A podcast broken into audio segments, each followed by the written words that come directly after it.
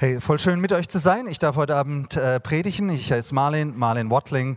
Mein komischer Nachname kommt daher, dass mein Vater Engländer ist. Ähm, das ist ein Bild aus Sandhausen. Äh, so sieht es bei uns auf dem Marktplatz aus. Und ich darf euch heute die Kick-Off-Predigt halten vor dem Korintherbrief, 1. Korinther. Also ich bin nicht irgendein Dödel, der irgendwas sagt, sondern ich bereite euch vor auf die nächsten Wochen und Monate, äh, die da kommen. Ich möchte am Anfang noch ein kurzes Wort sagen, mich selbst vorzustellen, dass ihr wisst, ob ihr mir vertrauen könnt oder nicht. Ähm, erzähle auch eine kleine Geschichte über ein Projekt, das wir haben. Das connecte ich dann aber mit dem größeren Rahmen der Bibel. Und dieser Rahmen ist dann wichtig, um Korinther gut zu verstehen. Also äh, will ich das gerne machen. Das hier ist meine Familie. Ich habe drei Kinder, äh, 15, 13 und 10. Wir haben eine Gemeinde, die heißt Mosaik, sind so um die 300 Leute. Äh, mit meiner Frau Carla zusammen haben wir die vor 14 Jahren gegründet. Ähm, ich bin da zwar der Hauptleiter, äh, werde aber nicht bezahlt davon. Äh, wir haben fünf Angestellte. Vielleicht kennt ihr den Murat, der war auch mal bei euch auf der Gemeindefreizeit. Ich war vor fünf Jahren bei euch auf der Gemeindefreizeit, also ich kenne euch schon relativ lange ähm, und war auch mal in der äh, Kirche, als ihr da noch war, zum Predigen. Ähm, ich habe ein Riesenherz für meine Stadt Heidelberg. Ich bin da in der Nähe aufgewachsen. Und als wir Gemeinde gemacht haben, vor 14 Jahren, war uns wirklich wichtig, so von Gott her, dass wir eine Gemeinde sind, die sich nicht nur auf religiöse Dinge spezialisiert, sondern die versucht, den Auftrag, Jesus ernst zu nehmen, Salz und Licht zu sein. Also wir versuchen wirklich das Gute in unserer Stadt hervorzubringen. Und äh, ein Projekt, an dem wir im Moment dran sind, äh, ist äh, ein, und wir haben am Mittwoch ein, ein Gespräch dazu, ist ein Projekt, wir wollen fünf Häuser bauen äh, und da 100 Leute reinpacken, 50 Flüchtlinge und 50 Nicht-Flüchtlinge. Ähm, und der Hintergrund ist, äh, ist euch vielleicht schon mal aufgefallen, dass in letzter Zeit die Flüchtlinge ein großes Thema sind in unserer Gesellschaft. Und man tut sich erstaunlich schwer, da wirklich was damit anzufangen. Man sagt zwar, die dürfen alle kommen, aber wenn sie dann so kommen mit ihren eigenen eigenen Sprachen, eigenen Habitus, dann lässt man sie häufig alleine. Und ich weiß nicht, wie du das erlebst in deinem Umfeld, ob du viele Leute hast, äh, die nicht deinen Hintergrund teilen. Ähm, wenn ich so den Jesus-Treff anschaut, dann, dann seid ihr doch recht ähnlich. Die meisten haben irgendwie ein bisschen Bart so und äh, Brille und so weiter. Äh, nichts dagegen, aber Integration ist eine große Frage, die die Gesellschaft im Moment stellt. Und ich glaube, Jesus ähm, hat, eine, hat eine Meinung dazu. Und ich glaube, als Kirche, als Christen können wir da Vorbilder sein. Und wir versuchen das. Ähm, das Wunderschöne ist, wir haben die Idee. Die Idee ist schon mal geil. Ähm, da endet es meistens. Wir haben aber auch das Geld. Wir haben Zusagen für sieben Millionen Euro. Das ist cool. Ähm, wir können das machen. Und äh, wir haben Architekten, die das bauen würden für uns. Wir haben eigentlich alles, außer einen Ort, wo wir es hinbauen. Kleines Problem. irgendwo hakt es immer. Und so sind wir im, im, Herbst letzten Jahres zur Stadt Heidelberg gegangen, haben gesagt, hey, wir lösen ein Problem für euch, wir bringen das Geld mit, wir haben die Leute, wir haben das Konzept, so, hättet ihr Lust, das zu machen? Und die Stadt hat gesagt, nö, äh, im Moment eher nicht, gerade kein Platz. Was ein bisschen komisch ist, weil ein neuer Stadtteil wurde entwickelt, die Bahnstadt in Heidelberg und äh, äh, die Konversionsflächen, die Amis sind abgezogen und äh, dementsprechend ist da eigentlich Platz. Aber sie haben erstmal gesagt, nö. Dann sind wir rumgegangen, haben Immobilienmakler unsere Liste äh, erstellt. Heidelberg ist nicht so wahnsinnig groß, waren so zehn, zehn Gruppen. Die haben angefangen, haben gesagt, habt ihr 4000 Quadratmeter für uns? Und die haben gesagt, wie bitte? 4000 Quadratmeter? Das gab es nicht mehr seit Napoleon dem Großen. Und ähm, haben uns eher vertröstet darauf, dass es nie was wird. Und äh, dann sind wir an den letzten gekommen und das ist zufällig auch der größte Immobilienmakler in Heidelberg. Und er hat gesagt, klar, ich habe 4000 Quadratmeter und eigentlich warte ich schon lange auf eine Gruppe wie ihr, um das zu machen zu können. Meine Frau und ich, wir, wir sind reich, uns geht's gut und wir sitzen jeden Morgen bei den Nachrichten und fragen, was können wir denn tun? Und wir haben dann gesagt, wie wäre es, ihr gebt uns die 4000 Quadratmeter, dann haben wir beide was davon. Und äh, am Mittwoch haben wir ein Gespräch mit ihm und wir hoffen, dass das was wird. Ähm, warum? Weil wir glauben, dass wir damit eine Stimme sein können von Gottes Idee wie die Welt äh, zu gestalten ist. Und ich sage das, äh, weil in Gottes Plan spielen wir alle eine Rolle. Wir müssen nicht turbo beeindruckt sein, beeindruckend sein, wir müssen auch nicht alles beisammen haben. Ähm, wir dürfen uns führen lassen. Und so ist mein Herz, dass meine Stadt mehr nach Jesus schmeckt, wenn ich alt und grau bin, als ich es jetzt im Moment tut. Und dafür engagieren wir uns. Ähm, ich habe einen normalen Job und das habe ich aus einem bestimmten Grund, weil ich auch dieses Reich Gottes Ding in meinem Alltag leben will. Ich bin für 4000 Leute zuständig bei uns in der Firma und ähm, da mit Kindern und so weiter, ich komme auch nicht immer so zum Beten, wie ich es gern hätte und zum Bibellesen. Ich bin auch nicht ähm, immer so balanciert, wie ich es gerne haben würde. Aber ich habe mal nachgecheckt in der Bibel. Die meisten Leute, mit denen Gott Geschichte geschrieben hat, die hatten einen Job. Adam, der zählt nicht richtig, so, der war ein bisschen früh, da gab es noch nicht so richtig Jobs. Aber dann gab es Abraham und Abraham hatte definitiv einen großen Job äh, mit der Familie, da durch die Gegend reisen war anstrengend. Moses hatte einen Job, der war nicht nur top ausgebildet, äh, der hat auch sein eigenes Brot verdient. König David hatte eine ganze Regierung, die er zu managen hatte ähm, und so weiter. Paulus hatte einen normalen Job, ist rumgereist und hat sich sein eigenes Brot verdient. Äh, Jesus, Jesus ist immer ein bisschen eine eigene Liga, der hatte auch ganz lange einen eigenen Job, bis er dann Profi wurde und äh, das vollzeitlich gemacht hat. Aber so sehen wir eigentlich, dass in der Bibel fast alle, die Gott gebraucht, nicht gehindert wurden durch ihren Alltag, sondern dass Gott durch ihren Alltag hindurchgewirkt hat. Und da möchte ich dich ermutigen, wenn du manchmal denkst, ich habe nicht so die Zeit oder ich bin nicht so begabt, äh, lies nochmal die Bibel. Äh, Gott beruft die und dann befähigt er sie auch. Ähm, das ist ein bisschen mein, mein Hintergrund, was mich fasziniert, seit ich 17 Jahre alt bin. Äh, die Jesus-Revolution. Wenn du die Bibel aufschlägst, dann äh, merkst du, dass es ein, ein Geschichtsbuch ist, ein Drama, das anfängt mit Gott, der die Welt schafft. Dann läuft einiges schief, wie das meistens ist bei Geschichten. Und dann kommt die Rettung und die Rettung ist Jesus Christus. Und Jesus kam mit einer Botschaft und diese Botschaft war, das Reich Gottes ist hier. Das Reich Gottes ist angebrochen. Und ähm, als er äh, sich selber erklärt, da zitiert er Propheten, zitiert die Geschichte vor sich und erklärt eigentlich, dass alles in seiner Person zusammenkommen muss und alles so sich finden äh, lassen muss. Auf der Straße nach Emmaus, nach der Auferstehung, trifft er ein paar Leute und er redet mit ihnen und er erklärte, dass es so sein müsste anhand der Schrift. Alles muss so sein, damit die ganze Welt Sinn macht und damit alles aufgeht. Ähm, diese Bildchen, ähm, sind ein Teil eines, eines Buchs, äh, das ich vor ein paar Monaten rausgebracht habe. Das heißt The Marriage of Heaven and Earth. Ist auf Englisch geschrieben und sind 50 Bildchen, um so die Theologie ähm, vom Neuen Testament zu erklären. Ich habe ein paar dabei, ähm, würde ich euch gerne andrehen, kosten 17 Euro. Wenn ihr das wollt, äh, es geht 100 Prozent an hungrige Kinder der Erlös. Meine drei hungrigen Kinder zu Hause. Also tut mir was Gutes damit. Und äh, ist anhand von 50 Bildchen erklärt, wie das Ganze so funktioniert mit Gott und der Welt. Und hier ist eins der großen Probleme, die wir haben. Äh, wenn wir die Bibel lesen, dann lesen wir sie manchmal mit dem Filter. Wir kriegen ein Geschichtsbuch und wenn du die Bibel aufschlägst, dann fängt sie an mit am Anfang und dann und dann und danach und dann und deshalb und deswegen und so weiter. Und dann endet sie an einer Stelle, wo das himmlische Jerusalem auf die Erde kommt. Und wir nehmen das, dieses Geschichtsbuch und wir, wir fragen uns häufig, was ist denn das, was ich lernen kann? Und als Westliche sind wir daraus auf, Prinzipien und Gesetze daraus abzuleiten. Und die Bibel hat gute Prinzipien, sie hat gute Gesetze, aber manchmal pressen wir das Gute dabei raus. Und wir halten uns an Prinzipien fest, anstatt zur Person Jesus zu kommen. Und wir verpassen manchmal, dass es eine Geschichte ist, die uns einlädt, Teil dieser Geschichte zu werden.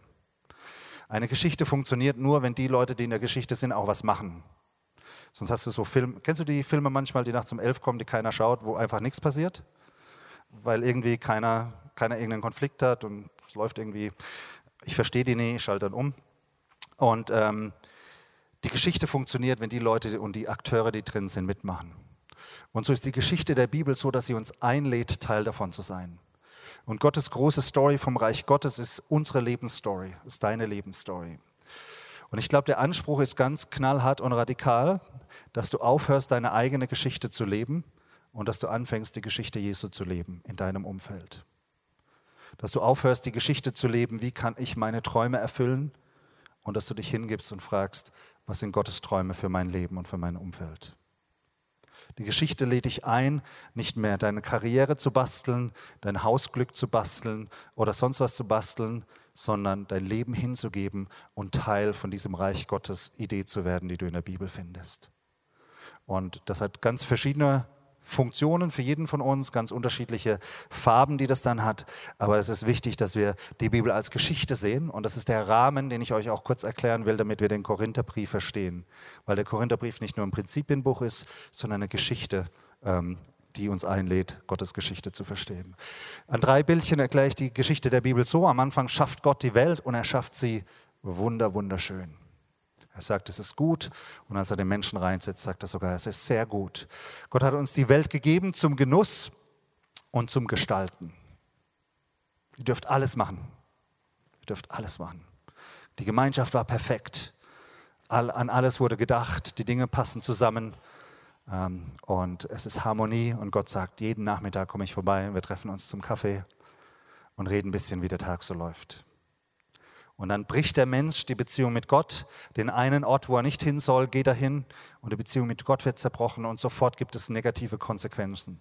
Kain und Abel bringen sich um, äh, der eine dominiert über den anderen und Schmerz und Entzweiung kommen in unsere Welt. Das ist so weit, dass die ganze Welt unter Stress ist. Die Umwelt geht bergab. Ähm, alle möglichen Dinge funktionieren nicht mehr so in der Welt. Sie ist nicht im Gleichgewicht.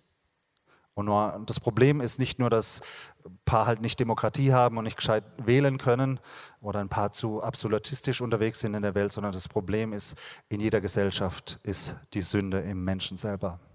Jesus Christus kommt und überwindet die Sünde und stellt uns wieder her und stellt eine neue Art von Gemeinschaft wieder her. Eine Gemeinschaft, die sich nicht schämen muss voreinander.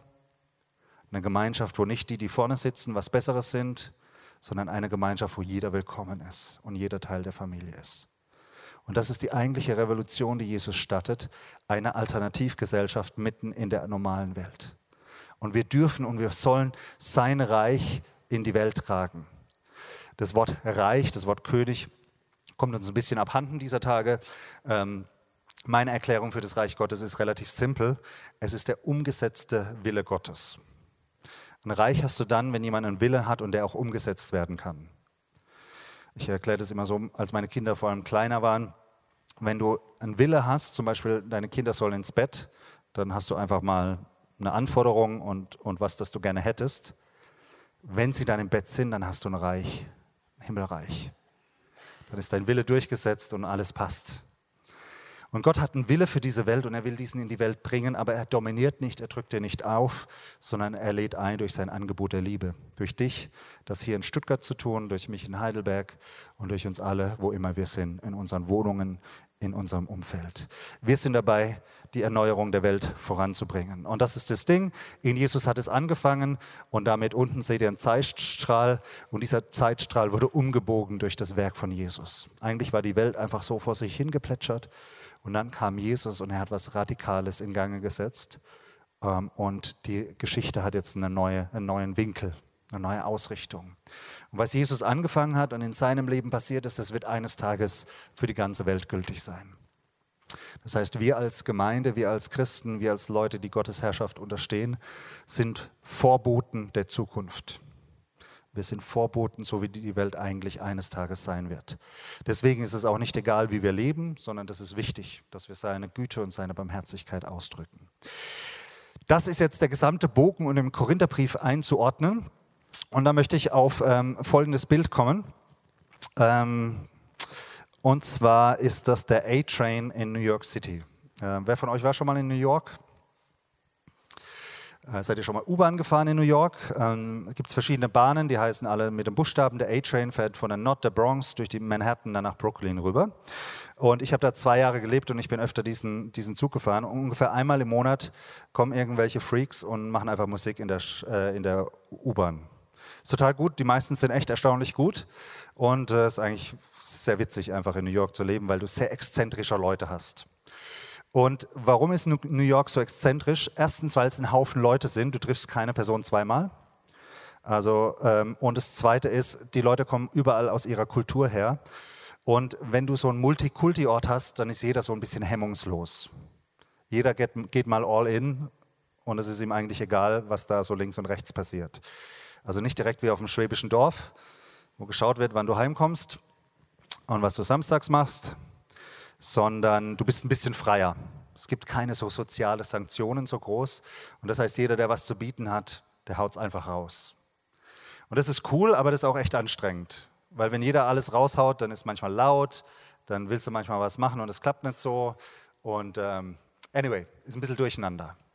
Das ist jetzt wichtig zu verstehen, weil die Stadt Korinth war eine Multikulti-Stadt. Korinth ist in Griechenland und war da eine Hafenstadt. Man sagt so 20.000 Leute, was für die damalige Zeit sehr viel war. Und dadurch, dass es eine Hafenstadt war, waren da viele Leute, die vielleicht nur ein, zwei, drei Tage da waren, äh, die weitergereist sind von da, an Umschlagsplatz. Und es war eigentlich an keinem Ort, äh, an keinem Tag die gleichen Leute. Und was das zur Folge hatte, ist, dass die exzentrischen Leute gedacht haben, meine, mein Ort, hier lasse ich es krachen. Und genau das ist das Problem, das wir im Korintherbrief erleben, nämlich dass es eine sehr exzentrische Gemeinde ist, eine Gemeinde, wo äh, die Leute sehr ihre Impulse ausleben. Es wird von ein paar Problemen geredet, zum Beispiel, dass beim Abendmahl manche sich total vollhauen. Jetzt, ich nehme mal an, die haben anders Abendmahl gefeiert als wir mit so kleinen Chips und ein bisschen, ein bisschen Traubensaft, weil da haut man sich nicht so voll damit. Das äh, schmeckt nicht. Ich nehme mal an, die hatten ein Abendessen. Und stell dir mal vor, da sind 40 Leute in dieser Gemeinde und dann heißt es, okay, heute Leute darf mal erst diese Reihe zuerst hin. Und die Band geht nach vorne und die hauen voll rein und lassen nichts anderes für die anderen übrig. Dann denkst du, was ist denn das für ein Scheiß? Jetzt muss ich bis nächste Woche warten, bis ich Abendmahl essen kann. Die haben alles. Was machen die denn? Genau die haben einfach keine Grenzen gekannt und haben einfach genommen. Dann heißt es an anderer Stelle im, äh, im Korintherbrief, dass ähm, sexuelle Unzucht da war. Ja, die haben einfach miteinander gevögelt, so, ohne verheiratet zu sein, ohne auch irgendwelche Scham zu haben. Das heißt, eine, eine äh, Mutter mit dem Sohn und so weiter. Also ganz, ganz komische Dinge. Ist auch nicht gut für eine Gemeinde, wenn das dauernd passiert. Und dann waren ein paar, die waren obercharismatisch, die haben einfach prophezeit, bis der Arzt kommt.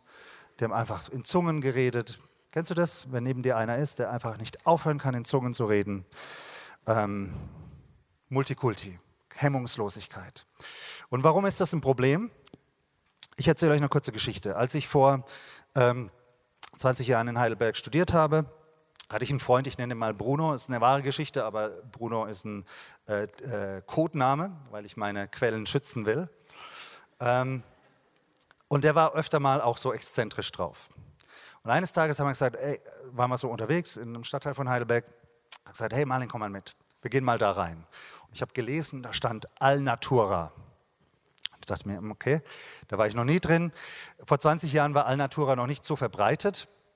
Ähm, und, äh, aber in Heidelberg ging das, weil viel Alternativ und so weiter und bewusster Lebensstil. Alnatura ging in Heidelberg. Und dann bin ich mit Bruno da rein und wir sind einfach durchgelaufen. Und äh, mich hat auch nichts so richtig von der Selektion angemacht. Und er ist dann durchgelaufen und er hat sich eine Knolle Ingwer genommen und hat die aufs Band gelegt. Und wir haben uns angestellt und geschaut, was denn jetzt passiert. Ich habe mich ein bisschen zwei Schritte zurückgehalten, weil ich gedacht habe, wahrscheinlich passiert irgendwas crazy. Und so war es dann auch. Er kam dran, dann hat sie gesagt, okay, mach 53 Cent. Und er sagte, ich hätte gerne noch eine Plastiktüte dafür. Stille im Alnatura. Die Verkäuferin hat sehr großzügig reagiert und hat gesagt, wie bitte? Ich hätte gerne eine Plastiktüte für meinen Ingwer. Ist das denn zu viel verlangt? Und auch in dem Moment war, wurden wir des Feldes verwiesen. So fliegt man raus. Ähm, in Comics wäre das so, Asterix und Obelix, du kriegst dann einen Kinnhaken und landest in einem anderen Stadtteil. So funktioniert es. Warum ist das ein Problem? Weil Allnatura hat einen Kernwert und der ist Nachhaltigkeit und Gesundheit. Und Plastiktüte ist genau das Gegenteil davon. Es ist eine Provokation dieses Kernwertes. Und du kennst es vielleicht in Beziehungen oder in Situationen, du redest irgendwas und jemand flippt total aus. Das ist meistens deswegen, weil du einen Kernwert der anderen Person äh, verletzt hast. Das ist meistens das Problem, dass die anderen haben einen Kernwert und du trampelst einfach drüber, bist dir vielleicht gar nicht bewusst. Und was hat es mit Korinth zu tun? Die Geschichte Gottes mit den Menschen ist, dass in Jesus eine neue Zeit angebrochen ist, eine Zeit der Versöhnung, der Liebe, Annahme und Vergebung. Eine Zeit, wo eine alternative Gruppe geschaffen wurde, die Gemeinde Jesus Christus, die eins sein soll. Und wenn dann die Gemeinde nicht eins ist, sondern streitet oder Verhalten an den Tag legt, die Entzweiung bringt, dann ist das den Kernwert mit den Füßen getreten. Jesus Christus will, dass seine Gemeinde eins ist und in dieser Einheit verherrlicht er sich. Und er erlaubt es nicht, dass einer schlecht über den anderen redet oder dass einer den anderen einfach missachtet, über seine Grenzen hinweg äh, äh, tolpert und es kaputt macht. Er will, dass wir einander hochachten, dass wir einander im Blick haben, dass wir miteinander unterwegs sind. Und ich will dich einladen, das wirklich ernst zu nehmen, weil an vielen Stellen im Neuen Testament redet Paulus darüber, dass das nicht sein darf, dass wir schlecht über andere denken, dass wir heimgehen und die Leiter kritisieren, dass wir andere Christen durch den Dreck ziehen oder versuchen, das Schlechte zu finden. Das darf nicht sein. So fliegst du raus. Und ich glaube, Gott lädt dich ein, dein Herz immer wieder weich zu halten gegenüber deinen Brüdern und Schwestern. Und ich sage euch das, weil im Korintherbrief ist das das Problem und Paulus adressiert dieses Problem. Und wie immer adressiert er es anhand von Theologie und von Reflexion, was Gott mit den Menschen macht. Und jetzt kommen wir zur Bibelstelle. Hier heißt es in 1. Korinther 1, Vers 1 bis 9. Paulus, berufen zum Apostel Christi Jesu durch den Willen Gottes und der Bruder Sostenes, an die Gemeinde Gottes in Korinth, an die Geheiligten in Christus Jesus, die berufenen Heiligen samt allen, die den Namen unseres Herrn Jesus Christus anrufen, an jedem Ort, bei ihnen oder bei uns. Wir lernen hier, dass Paulus kein Mann der einfachen Sätze ist, aber dass er immer wieder uns erinnert daran, dass wir von Gott gerufen sind. Er sagt es über sein eigenes Leben, ich bin berufen und ihr seid berufen und geheiligt. Gott kommt zu uns und erfindet uns. Gnade sei mit euch und Friede von Gott, unserem Vater und dem Herrn Jesus Christus. In diesen ersten Versen passiert überhaupt nichts Unspektakuläres. Die meisten Briefe fangen so an, dass er uns Gnade wünscht und Friede und äh, dass er dann meistens mit dem Gebet anfängt. Jetzt ist wichtig, diese Gebete ein bisschen zu entziffern, weil meistens ist der Schlüssel zu einem Brief so, wie er anfängt und so, wie er aufhört. Und Paulus macht hier ein Argument, und er endet es dann in, in ähm, Kapitel 15. Kapitel 15 ist das große Kapitel, wo Jesus den Tod überwindet. Es gibt so bekannte Verse wie Tod, wo ist dein Stachel? Ähm, der letzte Feind wird überwunden. Und dann im Vers 58 hört es auf. Deshalb, liebe Brüder, werdet nicht müde, Gutes zu tun. Er bettet es ein in das Werk Jesus, was Gott für uns gemacht hat. Und das ist eigentlich ganz interessant, weil das Problem ist Zwietracht und Hemmungslosigkeit. Aber die Art und Weise, wie er sich dem annähert, ist dieses Verständnis, was Gott mit den Menschen macht. Und dann heißt es, ich danke meinem Gott alle Zeit euretwegen für die Gnade Gottes, die euch gegeben ist in Christus Jesus, dass ihr durch ihn in allen Stücken reich gemacht worden seid, in allem Wort und in aller Erkenntnis. Was macht die Gnade Gottes mit uns? Jetzt wäre ein Moment der Interaktion gedacht. Fragezeichen, was macht die Gnade Gottes mit uns? Was heißt es hier? Sie macht uns reich. Sehr gut. Gottes Gnade hat einen Effekt auf uns und er beschreibt diesen Effekt mit, wir sind reich gemacht. Ich gehe gleich noch darauf ein, was es heißt, aber es ist wichtig, dieses Adjektiv, dieses Wie-Wort im Kopf zu behalten. Denn die Predigt von Christus unter euch ist kräftig geworden, sodass ihr keinen Mangel habt an irgendeiner Gabe, und wartet nur auf die Offenbarung unseres Herrn Jesus Christus. Die Predigt ist kräftig geworden. Irgendwas wurde ins bewirkt, sodass wir keinen Mangel haben. Der Christus wird euch festmachen bis an den Tag, dass ihr untadelig seid am Tag unseres Herrn Jesus Christus. Denn Gott ist treu, durch den ihr berufen seid, zur Gemeinschaft seines Sohnes Jesus Christus, unseres Herrn. In diesem Gebet bettet Paulus uns ein in die Geschichte, die Gott mit den Menschen hat, in die Beziehung zwischen Jesus Christus und dir. Und das erste Wort, das er benutzt, ist, ihr seid reich gemacht durch diese Gnade Gottes. Ihr seid beschenkt. Mein, meine Beobachtung ist, dass viel Stress im Leben aus Mangel herauskommt. Viel Stress, wenn du miteinander nicht klarkommst, ist, weil du Mangel erleidest. Manchmal gibt es wirtschaftlichen Stress, dass sich äh, Nationen bekriegen.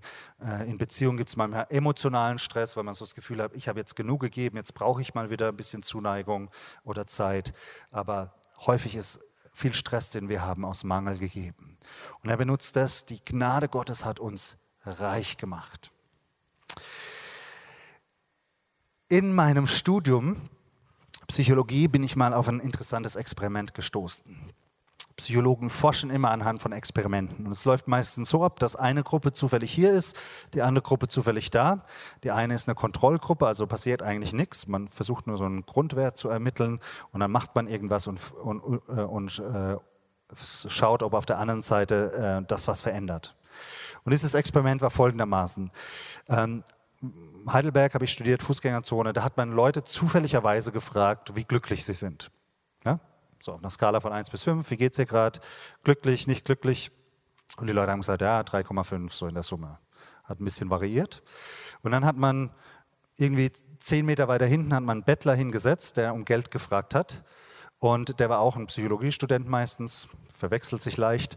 Ähm, und dann hat man gezählt, wie viel Geld er bekommen hat von diesen Leuten, die gefragt wurden. Und dann gab es eine Kontrollgruppe, die haben an einem, das war so in den 90ern, da gab es Münztelefone, die haben im Münztelefon hat man so eine Mark oder zwei hinterlegt. Die haben zufälligerweise, zufälligerweise zwei Mark gefunden. Und dann hat man die beobachtet und dann hat man die gefragt, hey, wie geht's dir gerade auf einer Skala von 1 bis 5? Und weißt du, wie es denen ging? Echt gut. 4,5. Und dann sind die weitergelaufen zu dem Bettler. Und weißt du, wie viel die gegeben haben? Drei Mark. Die haben ein Minusgeschäft gemacht bei der ganzen Geschichte. Ähm, und dieser kleine Effekt, beschenkt zu sein, verändert deine Stimmung. Verändert, dass du offener bist gegenüber der Welt, dass du dich mehr einlässt auf alles andere. Reich beschenkt zu sein.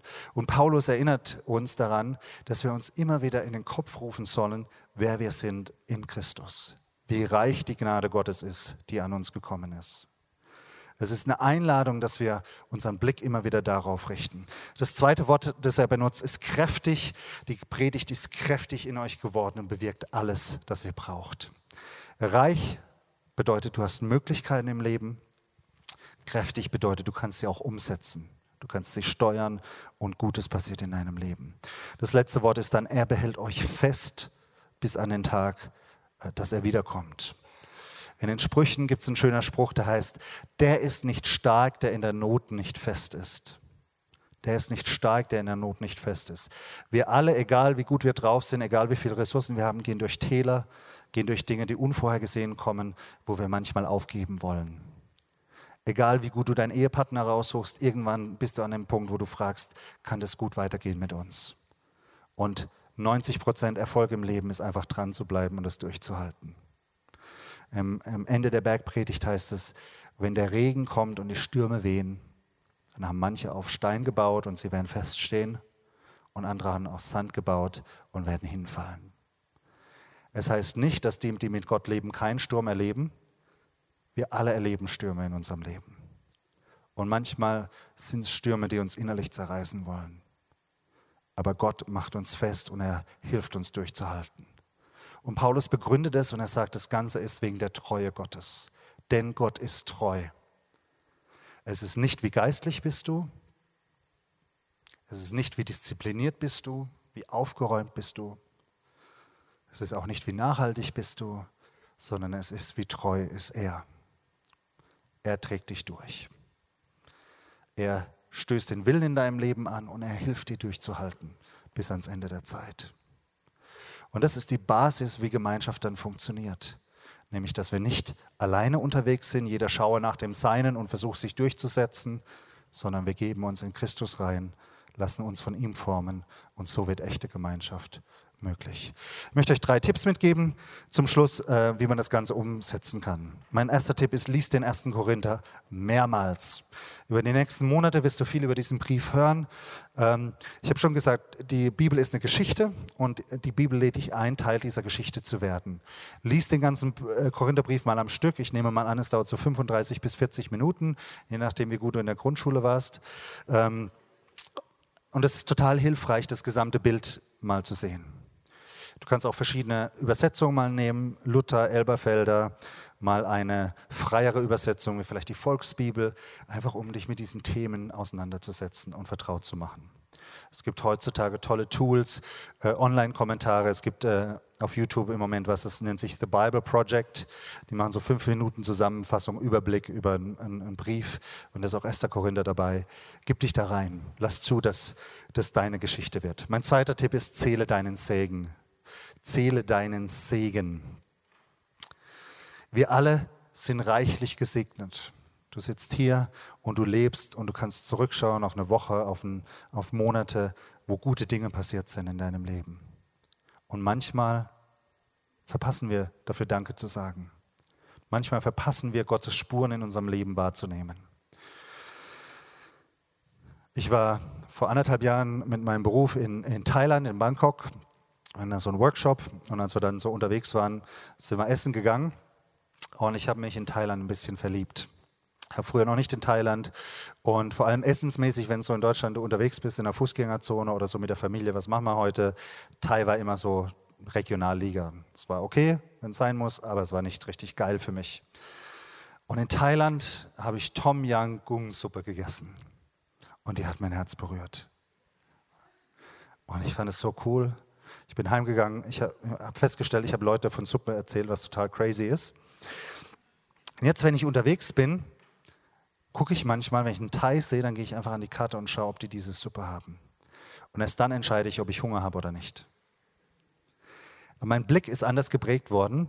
Und ich glaube, Paulus legt uns ähnlich ein, dass unser Blick geprägt wird, nicht nur von unseren Umständen, sondern immer wieder von dem, was Gott in uns und durch uns macht. Das ist sein Gebet am Anfang, dass wir verstehen, die Güte, die Kraft, die Zuneigung Gottes, sein Segen. Und wie wir das kultivieren können, ist, indem wir es wahrnehmen und zurückspiegeln und sagen, jawohl, das ist echt gut. Wir lenken unsere Aufmerksamkeit und wir zählen unseren Segen. Und mein letzter Punkt ist, zelebriere das wöchentliche Nichtstun. Zelebriere das wöchentliche Nichtstun.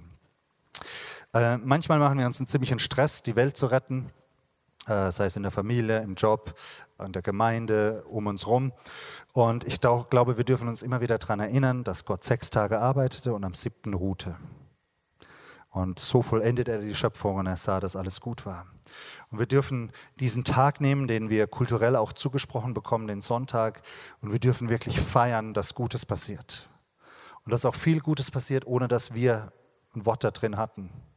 Also die Welt hat sich nicht erst angefangen zu drehen, als du kamst, sondern sie hat sich vorher gedreht und sie wird sich auch weiter drehen, nachdem du bist. Mein äh, nächstes Jahr werde ich ein Sabbatjahr machen. Ich habe die Gemeinde gegründet. Ähm, ich, ich, bin da sehr aktiv drin. Ich habe alle zwei Wochen Leiter, Leitungsmeeting. Ich predige zweimal im Monat. Äh, und nächstes Jahr mache ich gar nichts. Ich mache Sabbat, ein Sabbatjahr. Und ich will mich selber daran erinnern, dass es Gott ist, der alle Dinge erhält und dass es nicht mein Ding ist. Ich will mich zur Verfügung stellen, aber ich will immer wieder zelebrieren, dass es Gottes Weg mit dem Menschen ist, der zählt. Dass es seine Geschichte ist, die er schreibt und ich, nicht ich meine mit ihm als Ergänzung.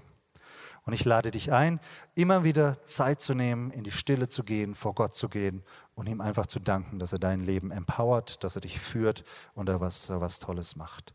Letztendlich lade ich dich ein, in ihm zu sein dir dessen bewusst zu sein und es die Kraft deines Lebens sein zu lassen. Seid ihr damit dabei? Super.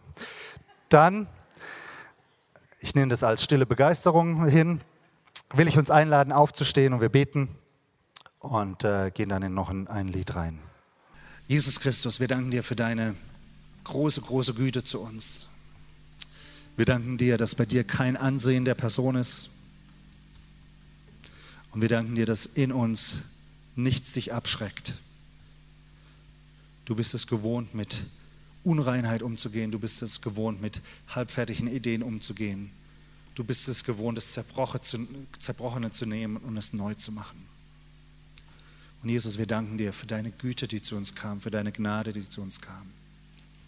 Und wir wollen feiern, was du für uns getan hast und wie du uns führst. Lass deine Gnade immer stärker werden in unserem Leben und lass unseren Blick ausgerichtet sein auf dich.